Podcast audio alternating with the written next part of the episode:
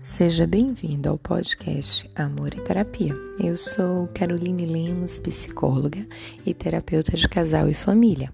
Dando continuidade à série Os Sabotadores, hoje nós vamos falar sobre a segunda estratégia de enfrentamento dos sabotadores. A segunda estratégia é fortalecer o seu sábio. Você ainda não sabe o que é o sábio? O sábio é a parte mais importante que nós temos na nossa mente para o enfrentamento dos sabotadores. É a parte mais profunda e inteligente que existe em você. Aquela aquela vozinha, aquele pensamento que te tira dos pensamentos negativos, dos pensamentos que acabam te sabotando. É a parte da razão que diz assim: não, não é bem isso que você está pensando, não é bem dessa forma com que você está pensando. Vem por aqui, tem um outro caminho, que é melhor, você pode sair disso. Então é sempre aquela parte da razão que te mostra outros caminhos, outras possibilidades. Fortalecer o seu sábio envolve mudar para a perspectiva do sábio. Então você sai da perspectiva do sabotador, no qual faz com que você desista de várias coisas, se cobre de várias formas e comece a olhar a vida de uma forma diferente. É possível isso? É. Nós não conseguimos controlar os nossos pensamentos, mas nós conseguimos nos dar conta do que pensamos e como mudar esses pensamentos. Tá aí a diferença. Muitas pessoas acreditam que só precisam receber os pensamentos e nada mais. Mas os pensamentos, eles são formados por toda a nossa história de vida, por todas as nossas experiências negativas e positivas.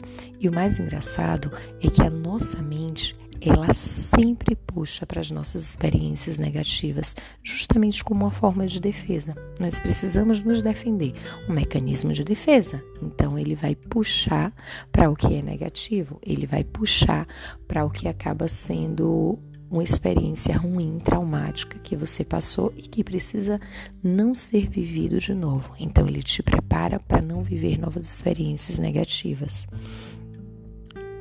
O sábio, ele faz você acessar os cinco poderes que ele usa para encarar todos os desafios. Logo eu vou falar sobre esses cinco poderes. São os desafios da vida. E esse enfrentamento, ele é de extrema importância. Mas como você descobre que você tem um sábio?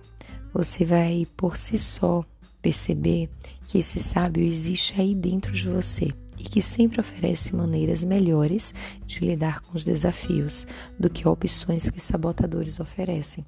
Então, o sábio que está dentro de você, ele te mostra melhores maneiras de resolver.